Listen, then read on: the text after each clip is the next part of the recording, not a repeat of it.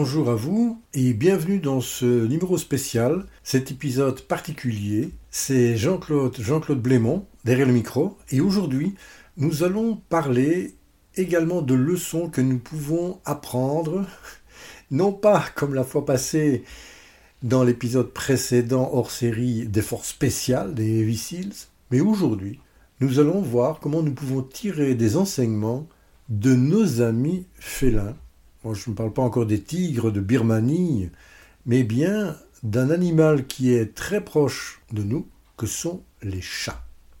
Et nous allons voir comment ils peuvent nous apprendre, par certaines de leurs attitudes, à ce que nous améliorions notre gestion de notre emploi du temps. Effectivement, les chats ont une manière bien à eux de naviguer dans leur vie, il paraît même qu'ils en ont sept, et de gérer en fait leur temps. Enfin, moi, je n'ai jamais vu un chat avec un agenda, mais j'ai très rarement vu un chat stressé. Et en fait, c'est ce qui nous intéresse également, c'est de savoir que font-ils pour maintenir dans leur vie quotidienne un équilibre serein.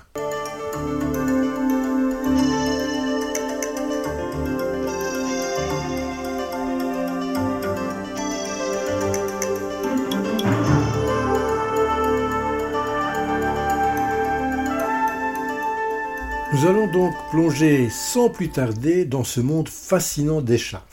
Quand je dis fascinant, il faut que je vous révèle qu'à la maison, nous en avons six, six chats. Trois mâles, trois femelles, un bon équilibre. Et ils sont avec nous depuis plus de dix années, et certains, j'ai eu l'occasion de les voir depuis qu'ils étaient chatons.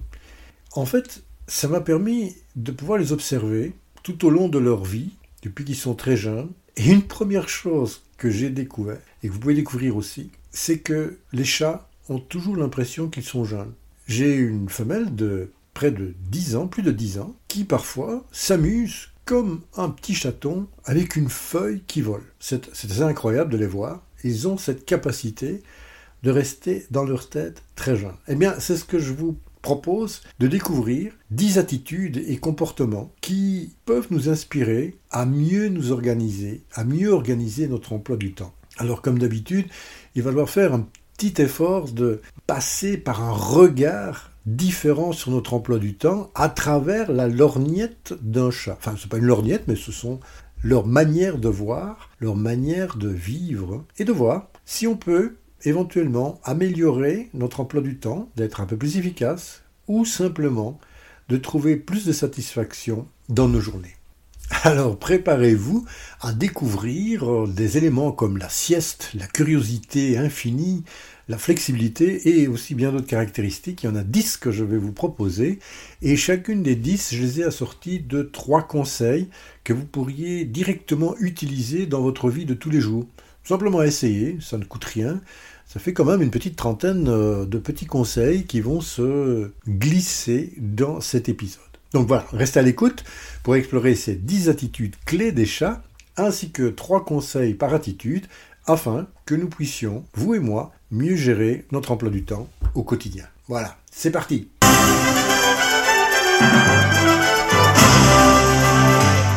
si vous êtes dans votre voiture, euh, occupé avec quelques autres types d'activités quotidiennes à la maison, ne vous inquiétez pas.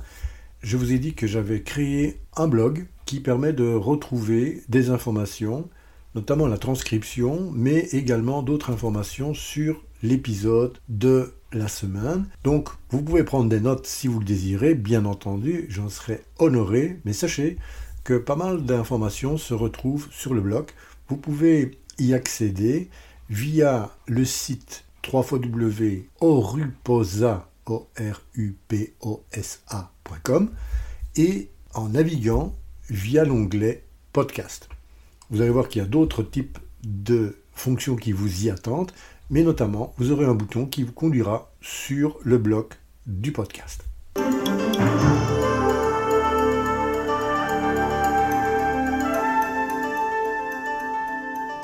Aujourd'hui, nous sommes le 6 décembre 2023 et c'est la Saint-Nicolas. Alors je vous parlais que les, les chats avaient toujours un esprit un peu enfant comme ça, comme s'ils étaient encore de jeunes chatons et jouaient. Alors j'ai une pensée émue à tous les enfants aujourd'hui. Il y a peu de chances qu'ils m'écoutent, mais en tout cas, c'est un jour très particulier pour eux. C'est un jour où ils reçoivent, je l'espère, un cadeau, un cadeau de leur entourage, des personnes qu'ils aiment. Donc voilà, une petite pensée pour nos enfants.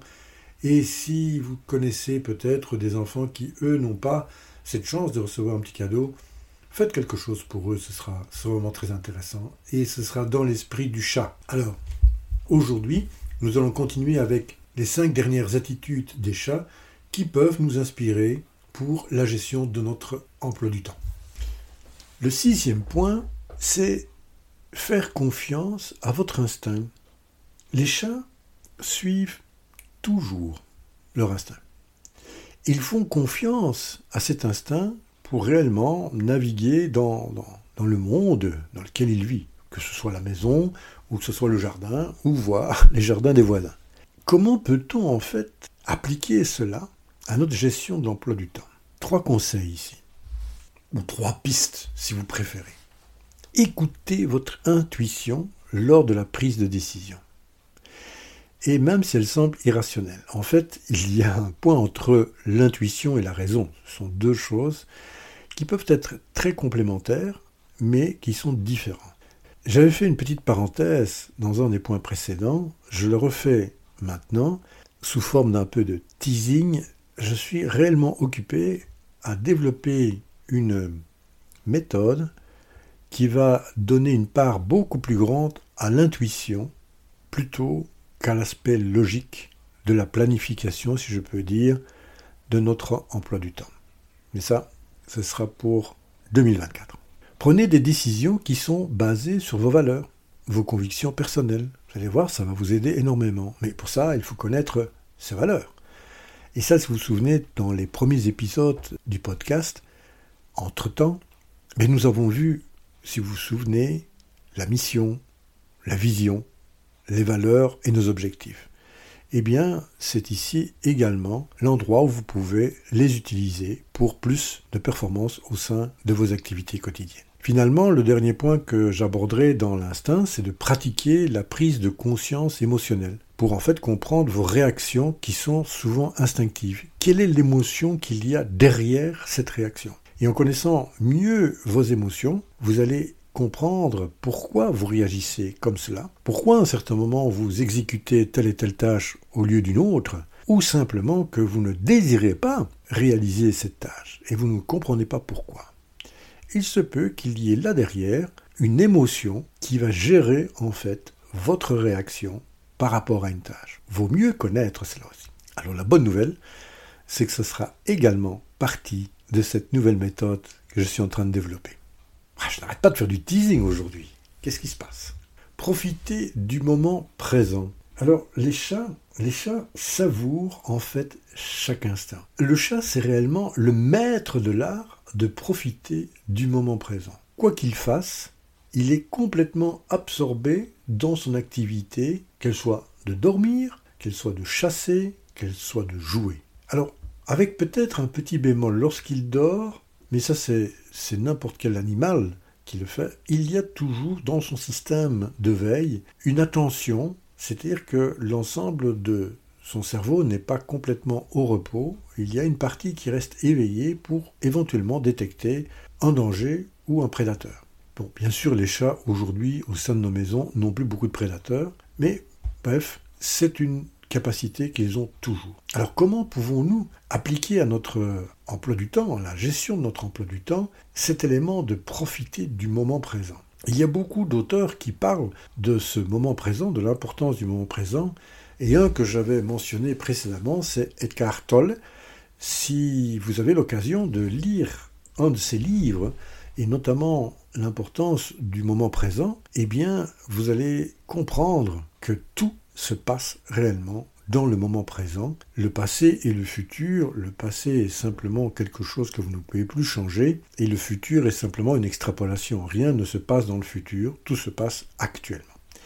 Donc pour cela, être conscient du moment présent, pratiquer la pleine conscience, être conscient à chaque moment de ce que l'on vit, ce que l'on fait, et surtout, si l'on parle de notre agenda, de la tâche que nous sommes occupés à réaliser. Et pour cela, c'est d'être également conscient des sensations que nous avons et de l'environnement dans lequel nous sommes, parce qu'il peut avoir une influence sur notre efficience dans la réalisation de notre tâche. Alors bien entendu, en parlant d'environnement, le deuxième point auquel il faut faire attention, parce que c'est consommateur d'énergie et de concentration, c'est de réduire au maximum les distractions en mettant par exemple de côté ben, tous vos appareils électroniques pendant certains moments de la journée. Simplement mettre votre téléphone sur silence ou de couper les notifications de votre ordinateur va vous permettre de rester bien concentré sur ce qui est le plus important à réaliser pour le moment. Et le dernier point que vous pouvez prendre en compte, c'est de créer des rituels. Je les ai appelés rituels, on peut appeler ça habitude par exemple, pour apprécier ben, des petits plaisirs au quotidien. Alors moi, par exemple, c'est déguster ma tasse de café au matin sans précipitation. Donc, je vous positionne un petit peu le, le point, c'est que je, je petit déjeune, et une fois que c'est fait, j'adore me resservir une tasse de café. Bon, je sais, c'est du café. Hein, je ne vous demande pas de boire du café, vous pouvez prendre autre chose. Mais je le déguste sans précipitation. Je suis conscient de ce que je fais. Et ça ne prend pas énormément de temps, ça peut rester entre 5 et 10 minutes. Mais ça me permet pendant un petit moment eh de couper un peu ce flux continuel de pensées qui vont m'absorber pendant toute la journée et de donner un peu de calme à mon cerveau. Alors voilà, c'est une superbe euh, transition avec le point 8, l'attitude 8, c'est de réagir avec calme. je ne sais pas si vous avez déjà observé deux chats qui vont se rencontrer, ils vont un peu se toiser, ils vont s'approcher l'un de l'autre, mais jusqu'à un certain point, tout se fait dans un calme, même s'ils sentent qu'ils sont face à un défi. Et en fait, les chats utilisent le calme comme une arme de défense, si je peux dire. Je m'explique. Si face à un danger, qui pourrait être un autre chat qui vient, l'autre ne montre pas sa frayeur, reste calme, il va impliquer dans l'attitude de l'autre chat un questionnement, si je peux dire. Je ne suis pas sûr qu'il se questionne, mais de dire tiens, tiens, j'ai pas l'air d'impressionner ce chat qui est là, il reste très calme alors que je viens quand même dans son domaine. Alors comment nous pouvons nous utiliser cela pour la gestion de notre emploi du temps? Ben, C'est d'adopter par exemple des techniques de gestion du stress. Lorsqu'à ce moment des activités vous stressent ou l'environnement ou les distractions que vous n'aviez pas prévues, vous savez, des personnes qui entrent comme ça dans votre bureau sans vous demander l'autorisation, sans frapper, et en te disant, hop, t'as pas deux minutes, euh, regarde un peu ici ce document. Bon, attendez, je suis occupé là. Donc il y a des techniques de gestion du stress pour réduire le stress, une fois que c'est passé, bien entendu, ou parfois même avant, comme la respiration profonde. On ne respire pas suffisamment correctement, et donc la respiration profonde, ou voire des micro-méditations, nous permettent de rester calme dans des moments qui pourraient être un peu plus tendus. N'oubliez pas de prendre pauses, même si elles sont courtes, pour vous détendre. Elles vous détendent à la fois physiquement parce qu'elles vous permettent de bouger de votre position assise, mais également donnent un break à votre cerveau parce que vous allez faire quelque chose d'autre. Et ça peut être simplement d'aller faire une petite marche dans le couloir, d'aller dire bonjour à de, de vos collègues, c'est-à-dire de lui rendre l'appareil, hein, hep, t'as pas de minute, ou simplement d'aller vous prendre une boisson, un verre d'eau, peu importe, vous bougez et faire une pause. Et le dernier point que j'aimerais vous partager, c'est de pratiquer la communication bienveillante pour en fait maintenir des interactions avec les autres calmes, constructives avec les autres. Combien de fois je n'entends pas des personnes qui se croisent et la seule chose qu'elles ont à se dire, c'est ah tu sais ça ça fonctionne pas, ma machine ne fonctionne pas, il n'y a plus de papier dans la photocopieuse et c'est toujours des informations ou des interactions à connotation négative. Alors vous me direz bah oui s'il n'y a plus de papier etc. Bon, il n'y a rien d'autre à dire à une personne que vous croisez pendant quelques instants dans le couloir de lui mentionner un problème, bah, parler peut-être d'autre chose, de quelque chose d'un peu plus positif. L'attitude numéro 9, c'est simplicité efficacité. Les chats ne se compliquent pas la vie ni les choses. En fait, les chats préfèrent réellement ce qui est simple, mais par contre efficace. Plus les, et là je parle maintenant de notre emploi du temps, plus nous allons faire les choses compliquées, plus nous allons mettre en danger l'efficacité, c'est-à-dire le fait que nous allons pouvoir arriver à l'objectif que nous sommes fixés. Donc, il y a un super proverbe anglais qui dit keep it simple. Ça ne veut pas dire qu'il faut le... Excusez-moi, je souris parce que il y a keep it simple and stupid. Bon, vous pouvez kiss. Vous pouvez oublier le stupid, le stupide, mais conserver simple. Plus c'est simple, plus c'est facile à exécuter et plus vous avez de probabilité d'arriver ce à quoi vous désirez. Alors pour cela, trois points que l'on peut envisager. Simplifier vos objectifs en vous concentrant réellement sur l'essentiel et en évitant une surcharge d'informations. On a tendance parfois, c'est peut-être le perfectionnisme, je ne sais pas, mais de, se surcharger d'informations pour être certain qu'on n'a rien oublié ou que l'on a tout. Non, allez à l'essentiel. Et si vous ne savez pas comment aller à l'essentiel, ben, revisitez la loi de Pareto, la fameuse loi des 20% de vos activités vont vous donner 80% du résultat. Retournez euh, la potasser un petit peu, vous verrez, la solution est là. Un deuxième point, c'est d'utiliser des outils simples et intuitifs. On est parfois à la recherche de l'outil, ah, il va être super avec un design particulier, mais est-il plus intuitif qu'un autre? Et surtout, est-ce qu'il est simple à utiliser? Combien de fois n'ai-je pas vu des personnes qui voulaient absolument changer d'outil parce que, eh bien, il y avait une nouvelle version qui était peut-être plus à la mode, ou plus cool, ou plus smart, je ne sais pas. Mais finalement, on en perdait parfois en simplicité. Si un carnet et un crayon vous suffit, c'est peut-être pas nécessaire d'aller vers un ordinateur portable. Bref, je laisse cela à votre réflexion.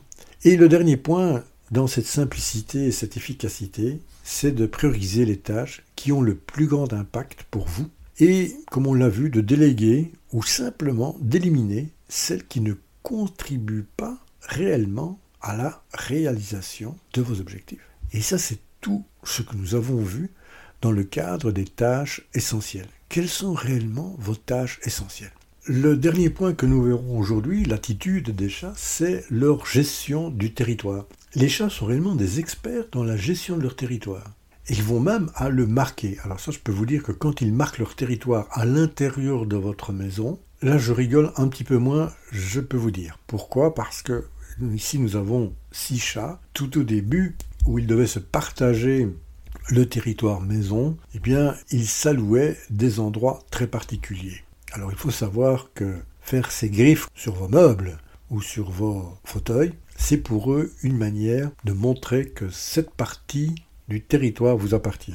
En tant qu'humain, euh, c'est considéré comme de la destruction de matériel, mais pour eux, c'est une façon de montrer que cette partie du territoire leur appartient. Je vais vous passer les autres manières, je vous les laisserai découvrir par vous-même. Mais Comment peut-on s'inspirer de cette fameuse gestion de territoire pour gérer au mieux notre emploi du temps? Eh bien, le premier point que vous pouvez considérer, c'est de définir clairement vos priorités. Et par exemple, dans la journée, quelle est votre priorité? Quel est réellement le point, la tâche, l'activité que vous voulez réellement avoir réalisé avant la fin de la journée? Et n'oubliez pas, si vous voulez bien, de toujours fixer des limites à votre temps pour réaliser une activité particulière. Parce que nous avons vu, il y a une loi qui dit que si vous ne donnez pas une limite de temps, mais cette tâche risque de prendre tout le temps qui est mis à sa disposition. Donc il faut borner vos tâches. Ensuite, créer un espace là où vous allez travailler qui est réellement dédié à améliorer votre productivité ou à la fois votre bien-être pour ce qui est de mon environnement, tout ce qui m'est nécessaire pour mon travail est réellement à portée de main du bureau sur lequel je travaille. Et ensuite, pour la détente, je me suis fait un autre petit espace dans ce bureau, où là, c'est plutôt fauteuil, cosy, et je peux venir m'y reposer un instant, simplement lorsque je fais une pause, et en plus, ça me permet de quitter ma chaise de travail pour me retrouver un petit instant dans un fauteuil.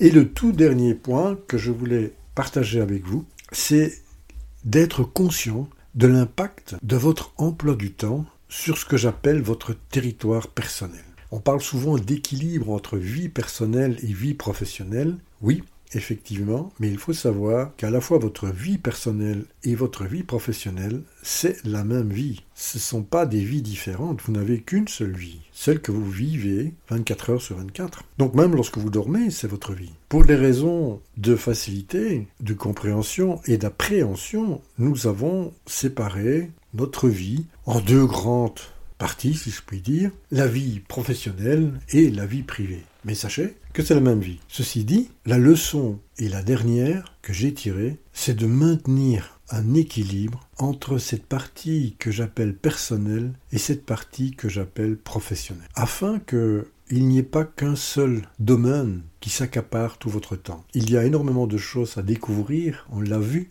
les chats sont curieux, et eh bien si vous êtes curieux et si vous voulez découvrir d'autres choses, il faut savoir limiter le temps de vie pour notre activité professionnelle par rapport à celle que nous vivons en personnel, voire en famille. Voilà. Ceci clôture le dernier conseil de la dixième attitude. Un petit rappel des attitudes des chats et de leur impact sur notre gestion du temps. Nous avions faire confiance votre instinct, les chats suivent toujours leur instinct. Pourquoi ne feriez-vous pas confiance également à votre intuition dans vos décisions? L'attitude 7, c'était profiter du moment présent. Les chats savourent chaque instant. Et vous, soyez pleinement présent dans ce que vous faites. 8. Réagir avec calme. Les chats gardent leur calme en toute situation. Mais ah gardons notre sang-froid face au stress. 9. Simplicité et efficacité. Les chats ne compliquent pas les choses. On devrait en faire de même. Donc simplifiez votre emploi du temps pour plus d'efficacité. Et 10. La fameuse gestion du territoire. Les chats définissent leur espace. Eh bien, nous devons également établir des limites claires dans notre emploi du temps pour simplement assurer un équilibre sain entre ce que nous appelons la vie professionnelle et la vie privée.